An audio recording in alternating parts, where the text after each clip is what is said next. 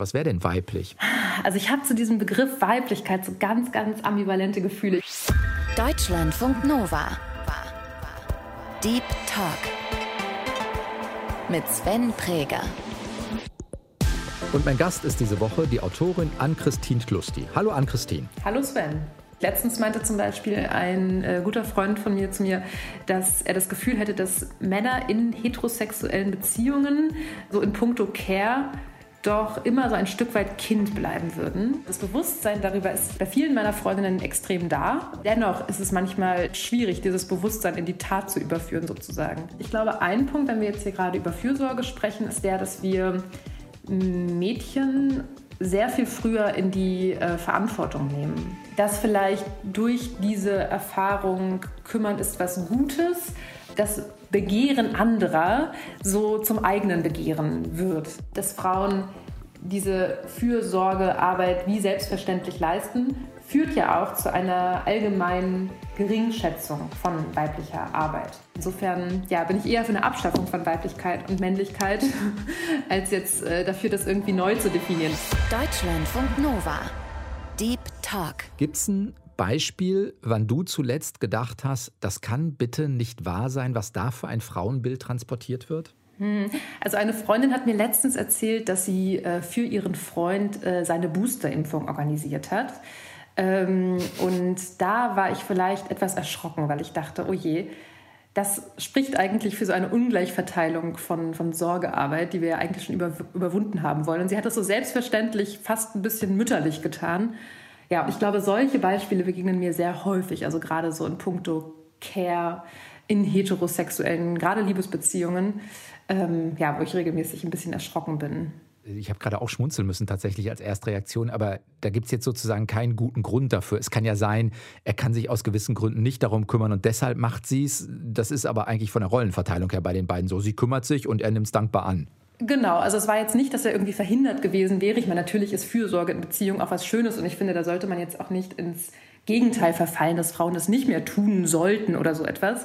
Ähm, aber ich glaube, es war einfach so ein ja, mütterlicher, kümmernder Impuls, den sie hatte. Und den beobachte ich gerade in meinem Umfeld häufig, dass das so etwas ist, wo es schwer ist, rauszufinden.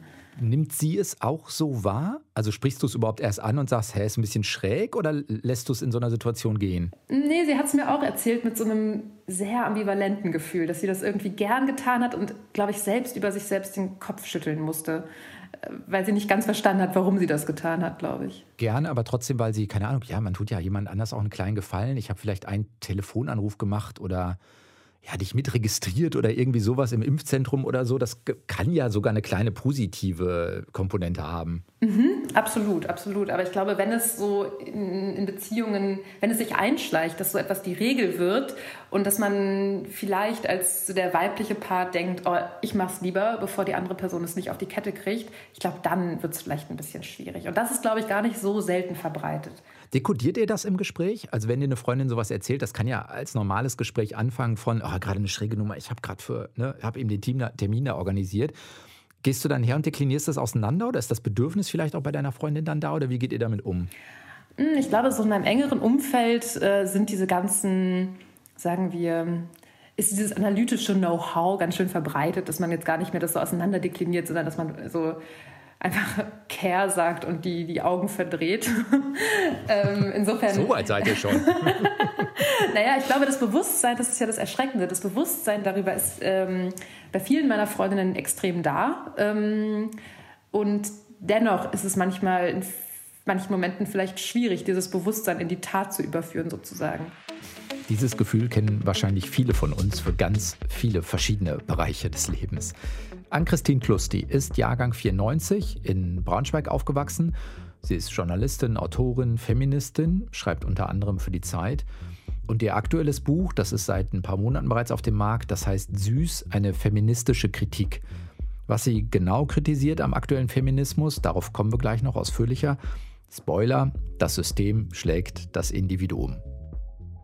Jetzt hast du gerade in so einem Halbsatz gesagt, dass dir das vor allen Dingen bei äh, heterosexuellen Beziehungen auffällt. Ist das mangels Erfahrung, weil du nur für heterosexuelle Beziehungen sprechen kannst, weil da mehr von dir im Freundeskreis unterwegs sind? Oder würdest du sagen, hm, bei homosexuellen Beziehungen tatsächlich, wenn ich mit denen drüber spreche, fällt es mir nicht so stark auf? Hm, es ist letzteres. Also es gibt tatsächlich auch äh, Studien dazu, die das ähm, belegen, dass man so dieses krasse Ungleichgewicht, gerade so in puncto Sorgearbeit, in lesbischen Partnerschaften zum Beispiel fast gar nicht findet. Ich meine, natürlich gibt es auch dort Rollenverteilungen, vielleicht auch so aus, ähm, sagen wir, pragmatischen Gründen, dass man vielleicht sagt, du verdienst mehr Geld, dafür mache ich mehr zu Hause. Aber dieses äh, sozusagen unbewusste Ungleichgewicht, das auch so schwierig ist äh, umzustürzen.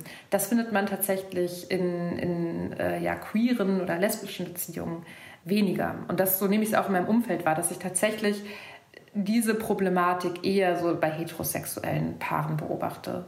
Und das eben oft auch bei, bei ähm, Partnerschaften, in denen sich beide gleichermaßen als äh, feministisch positionieren. Ähm, das ist, glaube ich, so das, das Erschreckende daran, dass es auch da eben immer noch sehr hartneckig ist, dem zu entkommen, was man eigentlich schon längst überwunden haben möchte. Ja, es wirkt manchmal so ein bisschen wie so ein Deal, der dann trotzdem noch da ist. Das, was du gerade auch so ein bisschen ansprichst, so es gibt vielleicht einen, der, keine Ahnung, ich verdiene mehr Geld, dafür musst du dich dann da und darum mehr kümmern. Es ist so Versorger versus Care, ne? Oder so der, der, weiß ich nicht, der Deal, der vielleicht manchmal noch da ist. Das stimmt, wobei man das auch in Studien sehen kann, dass sogar in Partnerschaften, in denen die Frau in heterosexuellen Partnerschaften, in denen die Frau mehr verdient als der Mann, trotzdem die, die, Frauen immer noch diejenigen sind, die dann abends noch das Bad putzen und die Wäsche waschen und sehr, sehr viel mehr Sorgearbeit leisten. Und ich glaube, da, da ist es so, so auf die Spitze getrieben. Das sind wirklich nicht viele Frauen, die so diese äh, Haupt- oder Alleinerniehrerrolle haben äh, in Deutschland zumindest. Und da ist aber auf die Spitze getrieben, dass selbst die noch eigentlich mehr Care-Arbeit leisten. Kommen die Männer aus deinem Freundeskreis auch zu dir und erzählen dir das? Ich denke gerade darüber, weil du sagst, ja, das Bewusstsein ist eigentlich da. Das nutzt ja nur insofern was, oder es reicht nicht ganz, wenn das Bewusstsein auf der Seite der Frauen da ist, wenn das Bewusstsein auf Seiten der Männer vielleicht noch deutlich hinterherhinkt. Ähm, doch, ich rede auch mit meinen männlichen Freunden viel über sowas. Ähm, ich glaube, die Gespräche sind sehr unterschiedlich. Letztens meinte zum Beispiel ein äh, guter Freund von mir zu mir, dass er das Gefühl hätte, dass Männer in heterosexuellen Beziehungen äh, so in puncto Care doch immer so ein Stück weit Kind bleiben würden. Und es hatte fast so einen Beichtgestus, in dem er mir das gesagt hat. Das ist die Frage, was für einen Unterton hat das? Ist das Begeisterung? Ist das ich kann nicht anders? Ist das schlechtes Gewissen? Das kann ja ganz auf ganz verschiedene Arten und Weisen daherkommen. Ja, es war eher so im Modus von so einem Schuldeingeständnis, dass man sich schon darüber bewusst ist, aber ja, das ist dann vielleicht doch nicht immer so gelingt.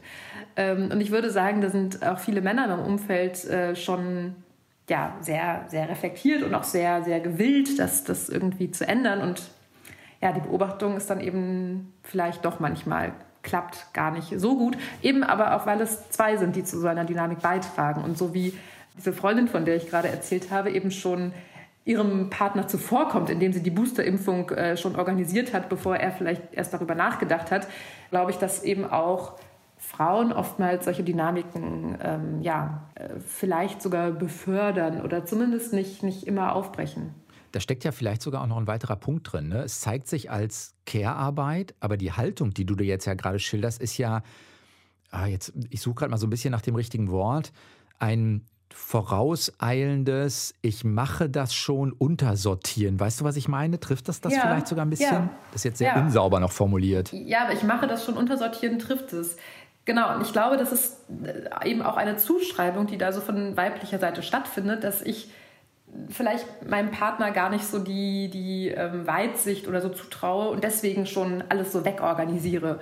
Äh, und das ist, glaube ich, ein, ja, eine Eigenschaft, die kenne ich von mir selbst sehr gut, die beobachte ich auch bei vielen meiner Freundinnen. Vorauseilende Fürsorge könnte man es vielleicht nennen. Wie gehst du individuell damit um? Also sprichst du es dann irgendwann auch mal an, wenn du es für dich reflektiert hast und sagst vielleicht einem Partner, einer Partnerin, ey, das funktioniert auf Dauer für mich so nicht? Mm, klar, ja, auf jeden Fall. Ähm, oder ich glaube, in meinem Buch interessiert mich so diese individuelle Frage fast am wenigsten, weil ich das Gefühl habe, ähm, dass so feministische Diskurse in den letzten Jahren sehr auf diese individuelle Ebene sich fokussiert haben und das Feminismus so als Mainstream-Phänomen fast so etwas, um es jetzt mal ganz polemisch zu sagen, fast so etwas wie einer individuellen Entscheidungspolitik so verkommen ist. Ich glaube, man befindet sich da in so einem ewigen Spannungsfeld, dass man einerseits natürlich sich, sich irgendwie befreien möchte und gleichzeitig aber auch weiß, dass man die eigene Prägung durch die Sozialisation, die man erfahren hat, nicht gänzlich abstreifen kann und dass man da vielleicht, ja, gerade wenn man eine weibliche Sozialisation erfahren hat, immer wieder an den Punkt kommt, wo man merkt, boah, irgendwie fühlt sich dieses Verhalten so, so fast fremd an, dass ich hier schon wieder das Geschirr abwasche oder vorauseilend fürsorglich bin. Was macht denn für dich eine weibliche Sozialisation in dem Sinne aus? Mm, ganz verschiedenes. Ich glaube, ein Punkt, wenn wir jetzt hier gerade über Fürsorge sprechen, ist der, dass wir Mädchen sehr viel früher in die äh, Verantwortung nehmen als Jungen. Also ich habe selbst keine Kinder, deswegen kann ich jetzt nur so äh, zitieren, was ich oder wiedergeben, was ich mir dazu angelesen habe. Aber ich glaube, das Phänomen ist schon, dass ähm, Jungen sehr viel länger auf eine Art Kind sein dürfen, im Sinne von verantwortungslos sein, äh, sein können, während äh, Mädchen, glaube ich, sehr viel früher in so eine Rolle von ähm, oder ja, sehr viel früher mit in die Verantwortung äh, genommen werden und sehr viel früher auch lernen, dass das ähm, vielleicht gutiert wird, wenn man sich irgendwie einbringt kümmert. oder sich kümmert. Genau, ich meine, dass das so Puppen, so ein weiblich konnotiertes äh, Spielzeug sind, ist ja auch kein Zufall. Äh, man, man rät eben Mädchen sehr früh an, sich zu kümmern. Und das ist natürlich etwas, was dann vielleicht auch Eltern und Großeltern total süß und niedlich finden. Und das ist, glaube ich, ganz, ganz subtil, wie in so einer weiblichen so Sozialisation erlernt wird, das ist was Gutes, wenn du an andere denkst, wenn du dich kümmerst. Ähm, genau, das ist, glaube ich, etwas, wovon, das ändert sich sicherlich gerade auch, aber wovon Jungs viel weniger betroffen sind. Kommen da noch andere Faktoren rein? Ich komme gerade drauf, weil du sowas sagst wie, ja, ähm, Großeltern finden das vielleicht auch, auch angemessen oder süß oder so. Da steckt ja auch sowas drin wie, wenn ich mich kümmere und das einfach mache, ich formuliere mal unsauber, dann falle ich vielleicht auch nicht so auf. Ich bin auch ein bisschen zurückhaltender. Ich bin auch nicht so laut. Das wird dann auch mit dem Begriff weiblich belegt. Also öffnet sich dann nochmal äh, ein Fenster oder geht das auch nochmal über in andere Verhaltensmuster, jetzt jenseits von der Care-Arbeit, die dadurch auch begünstigt werden? Mm, ja, ich glaube, man könnte auf jeden Fall sagen, dass vielleicht durch diese Erfahrung kümmern ist was Gutes. Das jetzt mal so ein bisschen akademisch formuliert, das Begehren anderer so zum eigenen Begehren wird oder dass man sich das was aneignet oder eben sehr vielleicht so reaktiv sehr schnell merkt, was, was kommt hier gut an und insofern glaube ich schon, dass das auch in andere Bereiche natürlich übergehen kann, dass man vielleicht früh als Mädchen erlernt, welche Verhaltensweisen gut ankommen. Ja, oder keinen Widerspruch erzeugen auf irgendeine Art und Weise? Klar, das ist ja auch was, was, was man auch als erwachsene Frau häufig noch äh, zu spüren bekommt, dass so das Fehlen von einer sanften Seite oder so einer, einer fürsorglichen Seite als Mangel eigentlich attestiert wird. Das finde ich nochmal einen wichtigen Gedanken und wichtige Mechanismen, auf die Ann-Christine hinweist. Wer so früh Care-Arbeit übernimmt oder da vielleicht sogar so ein bisschen ja, hingedrängt wird, bei dem sitzt das natürlich auch als Muster entsprechend tief. Und gleichzeitig wird es eben nicht genug gesellschaftlich und strukturell gewertschätzt. Und bei Jungs wird das eben nicht getan. Und schon ist man nah an diesen Rollen dran. Ist natürlich jetzt von mir ein bisschen verkürzt, ein bisschen überspitzt ausgedrückt, aber insgesamt finde ich das schon alles sehr nachvollziehbar.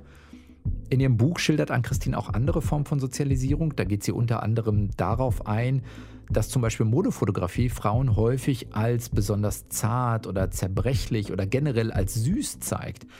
In Bezug auf Sexualität schreibt Ann-Christine auch von verfügbar oder konsumierbar. Und um aus all diesen Mustern und oder Rollen rauszukommen, braucht es ja irgendwie mal ein grundlegend neues Verständnis.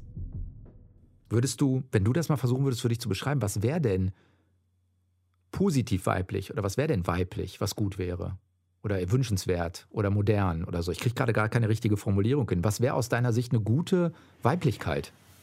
Also ich habe zu diesem Begriff Weiblichkeit so ganz, ganz ambivalente Gefühle. Ich verwende ihn in meinem Buch immer wieder, ähm, um irgendwie so, sowas zu sagen wie, das und das ist weiblich konnotiert oder weibliche Arbeit, äh, um vielleicht auch so ein bisschen von diesem Begriff Frauen wegzukommen, der ja so, äh, ja, vielleicht auch nicht äh, immer adäquat ist. Und Gleichzeitig, genau, finde ich aber Weiblichkeit klingt irgendwie immer so etwas so essentialisieren, so als ob das so was Festgeschriebenes wäre. Und ich plädiere gar nicht für irgendwie eine moderne oder gute oder erstrebenswerte Weiblichkeit. Ich würde mir eher wünschen, dass so diese binären Pole von Weiblichkeit und Männlichkeit ja vielleicht mh, mm, so als Modi gedacht werden können, die wir uns alle aneignen können. Und dass wir eben aber auch sehen, dass da ganz viel dazwischen ist und dass das gar nicht so ja, etwas ist, was man irgendwie in irgendeiner Weise ausfüllen muss, sondern etwas, was man sich aneignen kann, egal welchem Geschlecht man, man zugehörig ist. Äh, insofern ja, bin ich eher für eine Abschaffung von Weiblichkeit und Männlichkeit, als jetzt äh, dafür, das irgendwie neu zu definieren, was, was ja wieder mit irgendwelchen Zwängen oder Imperativen einhergehen würde. Das heißt, du würdest auch sozusagen die Frage, was ist denn weiblich, sagen, die Frage ist eigentlich nicht gut, weil sie schon diese Zuschreibung aufmacht. Am liebsten wäre es dir, wenn man es nicht zuschreibt. Naja, das ist ja das Problem. Man muss es ja gerade, wenn man. Ja, genau. Ich überlege dann, fasst man es in Worte. Ne? Was, so, was ist denn dann weiblich? Ja, also es gibt eine ganz schöne Definition ähm, von einer Autorin, Andrea Long Chu ähm, heißt die. Das ist so eine, eine Transfrau aus den USA, die ähm, sagt, Frau zu sein bedeutet eben so wie ich, so ich glaube, sie schreibt, schreibt es so, eben, wie, so ähnlich, wie ich das gerade formuliert habe, bedeutet eben, das, das Begehren anderer auszufüllen oder sich zu eigen zu machen. Und das finde ich eine ganz schöne Definition, weil sie halt so völlig von irgendeiner biologischen Ebene wegkommt und das eher als so äh, reflexhaftes Unterordnungsverhalten sozusagen beschreibt. Ähm, und das kann man auch in Frage stellen, ob das jetzt gut ist, aber ich finde sie insofern gut, als dass sie eben ja auch aus einer queeren Perspektive dass, dass diese Idee von Weiblichkeit nicht daran festmacht, ähm, ob man jetzt, mit welchem Genital man jetzt geboren wurde. Aber wäre es trotzdem eine Chance, also man könnte ja auch sagen, keine Ahnung, auch Transfrauen sollen weiblich sein und trotzdem überlegen, wie man den Begriff wieder positiv füllen könnte. Also man könnte ihn ja auch konnotieren mit, ich weiß es nicht, selbstbestimmt, aufgeschlossen, keine Ahnung, man könnte sammeln und überlegen, ob das dann weiblich wäre. Aber auch das, also klar, auch das würde ja wieder eben ja, eben in so was Imperativisches so münden. Hm, du musst das und das erfüllen, dann bist du weiblich oder so, ne? Mhm. Genau, und du musst selbstbestimmt sein, du musst unabhängig sein, du musst, ähm, also ich kann mir vorstellen, dass es dann eben so, so sehr, so, sagen wir, karrierefeministische Attribute wär, wären, die dabei rauskämen, wenn man das jetzt neu definieren würde, weil man ja dann irgendwie gewillt wäre, das genau anders zu formulieren, als es vielleicht so stereotyp äh, definiert ist. Ja, ich glaube, das Erleben Frauen, ähm, im, Frauen im weitesten Sinne in ihrem Alltag oft genug, dass sie sich an irgendwelchen ähm, vorgeschriebenen Dingen abarbeiten müssen. Genau, genau, an so Vorgaben, wie man, wie man zu sein, wie man sich zu verhalten hat, ähm, genau abarbeiten und orientieren müssen. Und deswegen würde ich, genau, würde ich eigentlich so jegliche definitorischen Impulse eher so weg, wegwischen äh, wollen. Ähm, ja, weil ich glaube, das, das führt eigentlich. Oder wo, wo, wo kommen wir dann hin? Da haben wir Männlichkeit und Weiblichkeit neu definiert und das dazwischen ist immer noch irgendwie vage. Also genau, ich glaube, ich würde davon gern wegkommen. Wir schauen in diesen Wochen in mehreren Deep Talks auf Fragen von Geschlechteridentität und Rollen. Rahel hat zum Beispiel vergangene Woche mit Schlecki Silberstein über Männlichkeit gesprochen und ich habe in der Woche davor mit Felicia Ewert über Transsein gesprochen. Und alle drei, Ann-Christine Tlusti, Schlecki Silberstein, Felicia Ewert, geben Denkanstöße, zeigen verschiedene Perspektiven. Lohnt sich also auf jeden Fall auch die anderen beiden Gespräche zu hören. Jetzt hast du vorhin in einem Satz äh, sowas sinngemäß gesagt, dass eigentlich der Feminismus in den vergangenen Jahren ein bisschen stärker auf die Individualebene geschaut hat und ein bisschen vielleicht die systemischen Strukturen dahinter vernachlässigt hat. Korrigiere mich, wenn das eine falsche Zusammenfassung ist. Hm, doch, so würde ich sagen, ja. Ich, ich habe in dem Moment nur so gedacht, aber alles Handeln ist doch individuell. Mhm. Also wenn wir nicht auf der Individualebene auch agieren und verändern, werden sich die Systeme dahinter nicht korrigieren. Das stimmt, klar, aber wir handeln ja immer in vorgegebenen Rahmenbedingungen. Und ich glaube, darum geht es mir so zu zeigen, dass diese Rahmenbedingungen halt noch immer restriktiv sind in gewisser Weise. Also ein beliebtes Beispiel ist ja zum Beispiel das Ehegattensplitting, ähm, ein Steuerinstrument aus den 50er Jahren, das wirklich extrem äh, diesem altmodischen Denken verhaftet ist, äh, dass ein Mann arbeiten geht und die dazugehörige Frau äh, geht nicht arbeiten und schmeißt den Haushalt. So, und dieses, dieses Steuerinstrument ex existiert bis heute.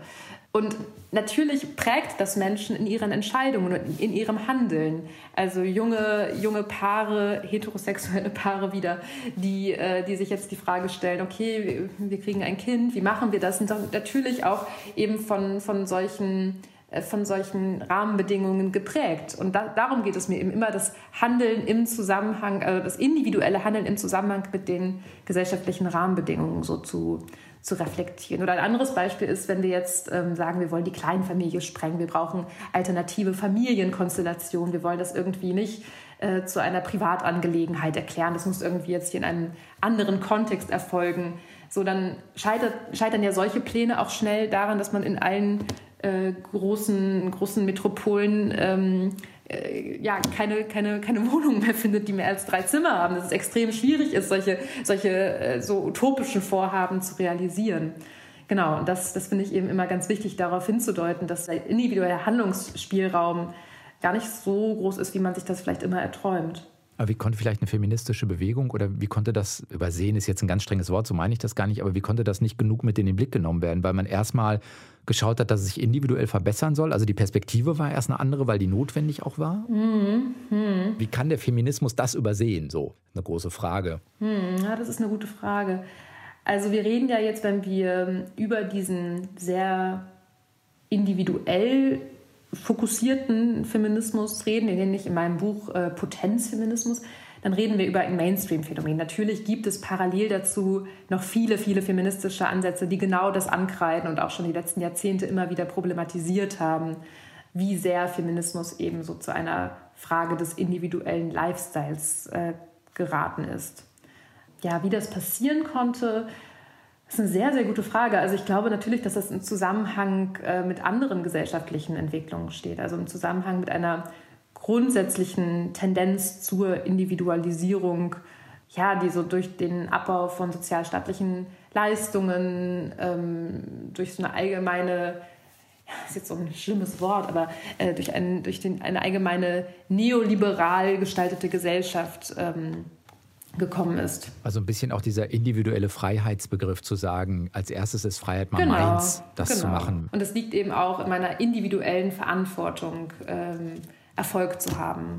Was ja natürlich wiederum mit Blick auf feministische ähm, Kritik oder mit Blick auf Feminismus auch fatal sein kann, oder? Weil man dir letztendlich als, ähm, als Frau dann auch sagt, hey, wenn du das nicht auf die Kette kriegst, ist es individuell auch deine Schuld obwohl die Strukturen vielleicht so sind, dass es überhaupt nicht geht. Ja, ich glaube, das ist echt extrem perfide, weil dieses mh, mm, Scheitern, das so als individuelles erlebt wird. Ja, da musst du auch individuell mit klarkommen dann erstmal, ne?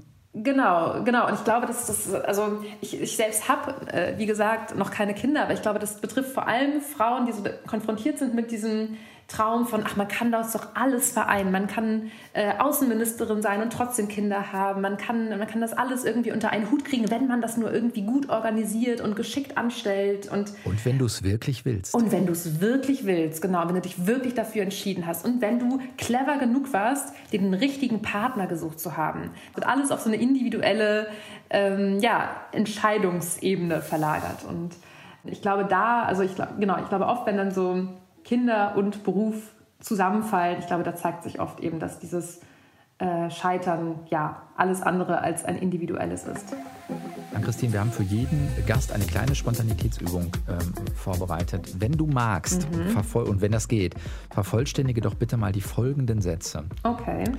An einem freien Tag genieße ich, mm, auf meinem Sofa zu liegen und ein Buch zu lesen.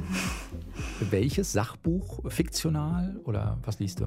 Ähm, momentan lese ich tatsächlich Robert Musil, ähm, weil ich in letzter Zeit fast. Möchtest du das erläutern? Warum das? ich habe die letzten Jahre fast nur Frauen gelesen, natürlich auch so ein bisschen in Vorbereitung auf mein Buch, aber ich habe, oder zumindest habe ich wenig Männer gelesen. Ähm, und habe ja jetzt ein, also ein Bücherregal, das quasi feministisch vorbildlich ist, weil das, glaube ich, ein sehr hohen weiblichen Anteil hat. Und ich habe mir jetzt aber mal gedacht, ich muss mir auch diesen, diesen männlichen Kanon mal aneignen. Das ist ja auch eine Form der Aneignung. Und äh, ich finde Robert Musil tatsächlich wahnsinnig lustig. Also der Mann ohne Eigenschaften äh, kann ich nur empfehlen. Das heißt, du empowerst dich und du, du, du holst es dir zurück, sozusagen genau. die männliche Literatur. Genau. Diese Serie sollte jeder, jede schauen. Mm, ja, wahrscheinlich Euphoria. Hilf mir kurz. Das ist ähm, eine, eine sehr bildgewaltige äh, Geschichte. Das ist eigentlich eine, eine Highschool-Serie, die mit allen Regeln einer Highschool-Erzählung bricht. Also es gibt zwar all diese. Das war doch Sex Education. Ja, es ist ein bisschen wie Sex Education, aber es ist noch viel ja, bildgewaltiger und noch viel. Ähm, ja, irgendwie auch brutaler. Sex Education spielt ja irgendwie in so einer Welt, in der niemand so richtig struggelt, in der niemand so richtig arm sein muss. Die eine Protagonistin, die lebt zwar im Bauwagen, aber auch das ist irgendwie noch so irgendwie Bohem. Und genau, Euphoria ist so Sex Education, aber ein bisschen rougher, würde ich sagen. Und mit mehr, mit mehr vielleicht so gesellschaftspolitischen. Wo angesiedelt? Äh, irgendwo in den USA, keine Ahnung wo. Das Beste an Braunschweig ist. uh, da hast ja tief gegraben. So. Das Beste an Braunschweig ist der Prinzenpark. Das ist der Park, in dem man so als Braunschweiger Teenager seine Jugend verbringt. Und da macht man was? Da lungert man rum und ähm, trinkt seine ersten Biere. Letzter Satz. Vorbilder für mich sind? Ähm, das ist eine echt gute Frage. Vorbilder für mich sind. Ähm, ich mag Miranda July sehr gern. Genau, wer sie nicht kennt, Miranda July ist Filmemacherin, Autorin, Künstlerin, irgendwie alles.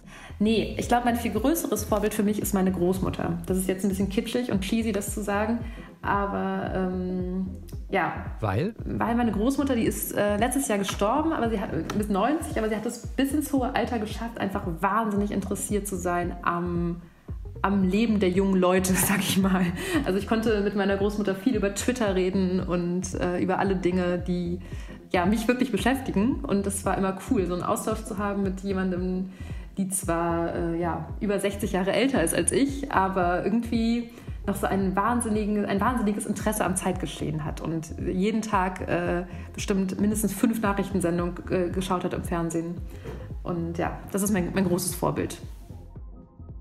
In deinem Buch gibt es so mehrere Stellen, wo du diese Gaps nochmal sammelst, die es gibt. Also von Pay Gap, Pension Gap, Leisure Gap, haben wir vorhin schon mal drüber gesprochen. Wer hat denn mehr Freizeit? Also im Zweifelsfall äh, kümmert sich die Frau auch noch um die Care-Arbeit und verdient mehr Geld und versorgt. Also Leisure Gap, Orgasm Gap, Oral Sex Gap hast du noch auch drüber geschrieben. Wenn man das mal so nimmt, was können wir gegen den Gender Gap in Summe tun? Hm, ich weiß nicht, ob das, ob das so einer, ob das wirklich stimmt. Aber meine These ist, dass bei diesen ganzen Gaps, der Gender Care Gap, also der Gap, der eben beziffert, dass Frauen sehr, sehr, sehr viel mehr Fürsorgearbeit leisten, sei sie jetzt äh, bezahlt oder sei sie unbezahlt, dass dieser Gender Care Gap eigentlich der Kern allen Übels ist. Also dass die Tatsache, dass Frauen sich eben ähm, mehr kümmern, dazu führt, dass alle anderen äh, Gaps erst zustande kommen. Und die Tatsache, dass es eben historisch so gewachsen ist, dass Frauen und das ist ja so in der Entstehung des Kapitalismus erst entstanden, das hatten wir im Feudalismus gar nicht, dass Frauen diese Fürsorgearbeit wie selbstverständlich leisten, führt ja auch zu einer allgemeinen Geringschätzung von weiblicher Arbeit. Also, und das ist nicht allein auf den, auf den Care-Sektor beschränkt, das kann man zum Beispiel auch ähm, in anderen Sektoren beobachten. Das zum Beispiel, das beschreibe ich auch in meinem Buch, im äh, Designbereich die Vergütung sank, als mehr Frauen in den Designbereich eintraten. Umgekehrt kann man sehen, dass zum Beispiel bei Computerprogrammieren eine weibliche Domäne war, die viel besser oder viel besser bezahlt wurde und viel mehr Ansehen äh, erhielt, als mehr Männer in, in, in, als Programmierer wurden.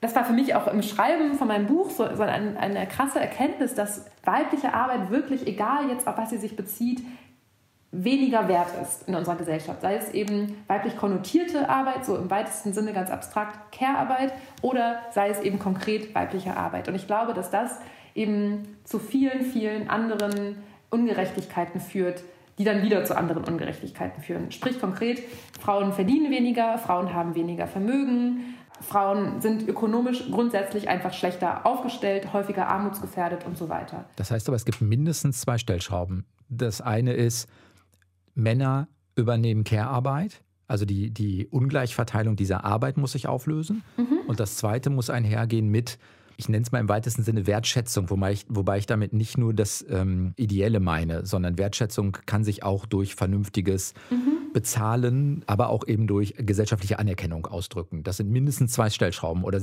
oder wie siehst du es? Ja, genau. Also ich glaube, wir brauchen grundsätzlich einfach ein ganz neues Verständnis von Arbeit. Ich glaube, Arbeit ähm, sollte eben als etwas gedacht werden, womit man eben nicht nur Geld verdient, sondern auch Fürsorge ist Arbeit. Also auch wenn ich äh, ja, Kinder erziehe oder Angehörige pflege oder ähm, alles, was ich im Privaten eben an, an Fürsorge mache, ist genauso Arbeit. Und wenn man das wirklich konsequent weiterdenkt, dann sieht man eben, dass ja, unser Leben aus sehr viel mehr Arbeit besteht als aus diesen obligatorischen 40 Stunden pro Woche. Und dann müsste man eigentlich sagen, und das ist ja auch eine, eine sehr populäre Forderung, gerade in so feministischen Care-Diskursen, dann müssen wir eigentlich unsere Erwerbstätigkeit radikal reduzieren. Und das ist ja auch nicht nur in feministischen, sondern auch so in klimapolitischen Forderungen immer wieder, immer, immer wieder Teil von so einer Idee gesellschaftlicher Transformation. Also wir brauchen wirklich einfach ein Verständnis von Arbeit, was eben genauso Care-Arbeit als Arbeit anerkennt. Wir brauchen äh, bessere Bezahlung in diesen ganzen Care-Berufen, in denen 80 Prozent ähm, Frauen arbeiten. Und ich glaube auch, dass die Aufwertung von äh, beispielsweise dem Beruf äh, der Krankenpflegerin auch dazu führen würde, dass im privaten Fürsorge viel mehr anerkannt wird. Das heißt, da steckt dann schon die große Systemfrage auch dahinter. Ne? Also wie denken wir Arbeit? Was bedeutet das für uns? Äh, wie viel von klassischer Erwerbsarbeit ist dann überhaupt möglich? Gibt es was zum Abschluss, wo du sagen würdest, wenn du dir eine konkrete Maßnahme wünschen dürftest, das würde sehr viel Sinn ergeben als guter nächster Schritt? Hm. Eine konkrete, das ist wirklich gemein. Ich wünsche mir so viel. es dürfen auch zwei ähm, sein. es dürfen zwei sein, okay. Also ich glaube, wir brauchen ganz viel Maßnahmen von sozialpolitischer Seite. Ähm, wir brauchen eine Anhebung des Mindestlohns, die ja die aktuelle Bundesregierung auch vorsieht. Ähm, wobei es Berechnungen gibt, die besagen, dass 12 Euro Mindestlohn noch lange nicht äh, vor Altersarmut schützen, vor allem ähm, Frauen nicht vor Altersarmut schützen. Wir brauchen äh, eine anständige Grundrente. Es sind vor allem Frauen, die am Ende ihres Lebens in der Altersarmut landen, weil sie äh, Teile ihres Lebens eben damit verbracht haben, Kinder zu erziehen und eben nicht in der Berufstätigkeit äh, waren. Äh, wir brauchen eine Grundsicherung, die ohne Sanktionen auskommt, sprich eine Abschaffung von Hartz IV. Wir brauchen ja einen Care-Sektor, der anders strukturiert ist, der eben nicht diesem Dogma von, von Profiten unterliegt. Also Gesundheit darf einfach keine Frage der Rentabilität sein. Gesundheit sollte einfach ähm, nicht danach bemessen werden. Genau, nicht danach bemessen werden, wie viel ein, eine Klinik, die als Unternehmen wirtschaftet, äh, daran, daran verdienen kann. Ja, und wenn es vielleicht eine, eine Forderung gibt, die mir ähm, wirklich wichtig ist, weil ich glaube, dass sie in vielen, ja, in, in vielerlei Hinsicht eklatante Veränderungen herbeiführen würde, dann wäre es, glaube ich, diese Reduzierung der Erwerbstätigkeit. Ich glaube, das wäre sowohl eben aus so einer feministischen Perspektive enorm hilfreich, um das auch ja, allen Geschlechtern zu ermöglichen, wirklich das in ihren Alltag zu integrieren. Es sind ja jetzt nicht die, die bösen Männer, die weniger Care-Arbeit machen. Es sind ja auch Systemzwänge, die dazu führen, dass, ähm, dass es dazu kommt. Ja, weil du im Zweifelsfall ja sagst, ich kann nicht reduzieren, weil dann verdiene ich weniger und kann mir mein Leben nicht mehr leisten. Das ist ja. Genau, und kann mir die Miete von meiner äh, drei, überteuerten Dreizimmerwohnung nicht leisten. Genau. Und aber was ich noch sagen wollte, genau, ich glaube, diese, diese äh, Reduzierung von, von der Arbeitszeit, die würde eben auch dazu führen, dass man beispielsweise mehr Zeit hätte, um nachhaltig zu leben, äh, dass, dass ähm, weniger Verkehr ähm, stattfinden würde, dass äh, man vielleicht sogar weniger konsumieren würde, weil man eben gar nicht so viel kompensieren muss ähm, aus so einer 40-Stunden-Woche heraus. Deswegen glaube ich, das wäre sowohl wenn man jetzt so alle Krisen so als verwoben sieht, wäre das sowohl als äh, aus so einer äh, ja, feministischen als auch aus einer klimapolitischen Perspektive ein Schritt in eine richtige Richtung. Sagt Ann-Christine Klusti. Ist Autorin, hat das Buch geschrieben, Süß und war diese Woche zu Gast im Deep Talk in Deutschlandfunk Nova. Vielen Dank für das Gespräch. Vielen Dank, Sven.